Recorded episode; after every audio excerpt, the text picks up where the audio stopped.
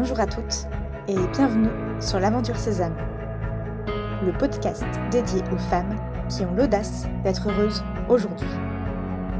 Je suis Marie-Liesse et chaque semaine, je vous livre des réflexions et des outils pour construire la vie qui vous ressemble.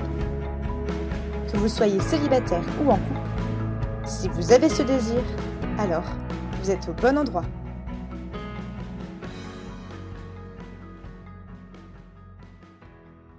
Je ne veux pas souffrir.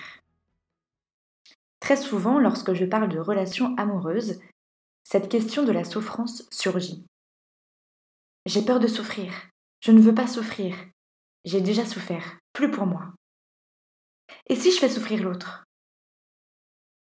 Et face à toutes ces réactions, j'aime répondre Il n'y a pas d'amour sans souffrance. Oui, c'est difficile à entendre, mais c'est la réalité. Aussi, pour vous éclairer sur cette phrase, je vais vous donner des exemples, non pas pour vous déprimer, mais simplement pour vous amener à voir la réalité. Et aussi pour vous faire réfléchir et pour vous aider à voir que dans vos relations familiales, amicales, sociales, il y a toujours des moments d'ajustement qui font souffrir. Et donc que c'est pareil dans un couple. Voici des exemples de souffrance.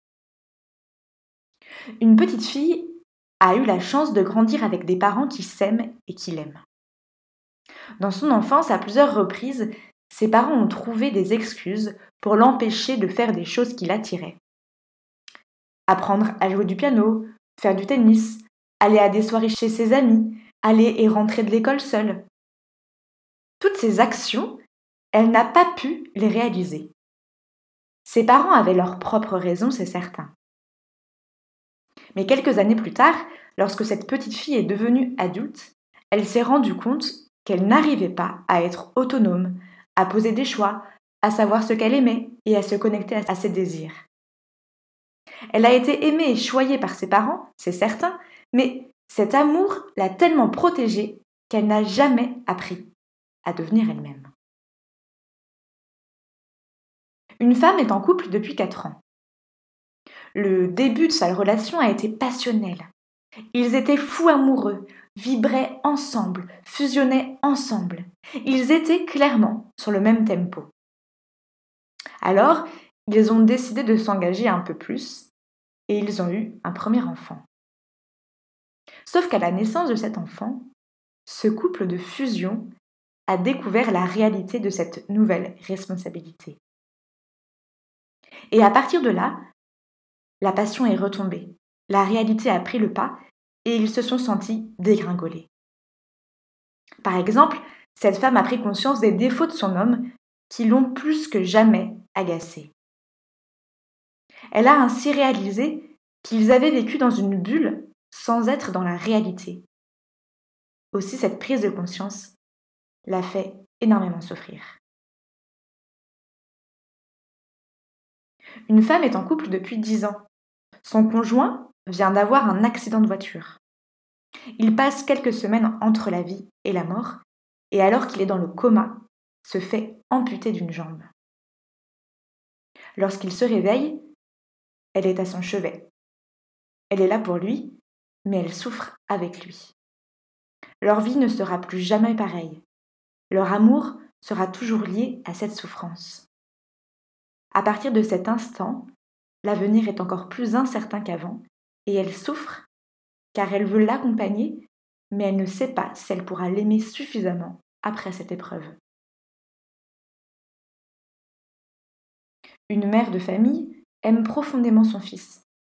À l'adolescence, celui-ci fait souvent le mur, se met dans des états pitoyables, ne parle plus à sa mère, fait ses propres expériences. Et elle, sentant son fils s'éloigner, se sent complètement impuissante et démunie. Pourtant, elle va tenter par tous les moyens de lui montrer son amour, de l'accompagner, de ne pas le lâcher. Elle souffre énormément de cette rupture dans leur relation et ne sait pas comment agir ou réagir. Une de mes amies, avec laquelle je me suis brouillée il y a quelques mois, ne m'adresse plus la parole. Sans m'en rendre compte, nous avons perdu contact. nous sommes devenus presque des étrangères. Et lorsque j'ai réalisé cela, ça m'a fait souffrir. Alors j'ai décidé il y a quelques jours de reprendre contact avec elle. Et dans ce dialogue, nous avons réussi à poser des mots, des pardons, mais aussi à parler de ce qui nous avait fait souffrir. Ce dialogue a été très difficile à poser, mais il valait le coup pour sauver ces liens et cette amitié.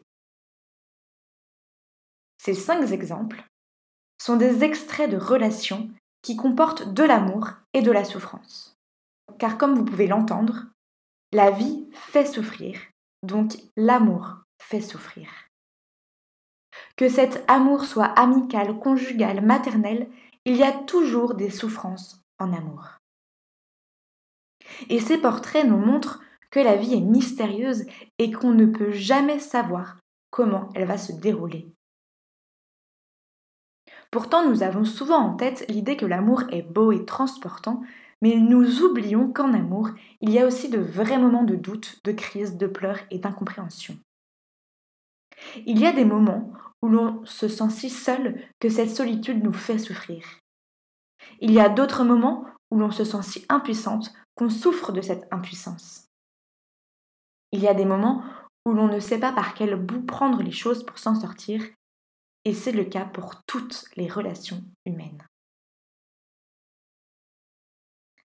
Si j'aborde ce sujet de la souffrance aujourd'hui, c'est parce que je suis persuadée que derrière le terme de souffrance en amour, il y a aussi cette peur d'être trompé ou de se tromper sur l'autre. Mais c'est le pari de la vie. Et c'est pour cela que je vous encourage continuellement à exprimer vos besoins, vos ressentis et vos émotions quand vous êtes face à un homme. Car en abordant ces interrogations, il se dévoilera aussi à vous avec toutes ses failles, et vous pourrez avoir une pleine et entière confiance en lui. En effet, pour qu'il y ait de l'amour vrai, il faut surtout avoir confiance en l'autre et se sentir respecté. Et donc, si au bout de quelque temps une relation doit s'arrêter, le fait de le faire dans le respect, en posant des mots sans fuir et surtout sans cacher les choses, cela atténuera la souffrance. Car c'est dans la tension, le non-dialogue et l'absence de respect que l'amour peut faire très mal. Aussi, osez dès le début d'une relation dire à l'autre votre besoin d'exprimer toute chose. Car si ce mode de communication est mis en place dès le démarrage, alors les choses seront paisibles tout au long de votre histoire. Mais pour vivre cela, encore une fois, il faut oser. Oser donner votre cadre, oser dialoguer, oser faire parler l'autre, oser dévoiler tout ce qui vous habite, oser parler de vos questionnements et donc oser montrer votre âme à l'autre. Pour avancer sur ce sujet de la souffrance, je vous propose de répondre à ces questions. Qu'est-ce que pour moi la souffrance en amour?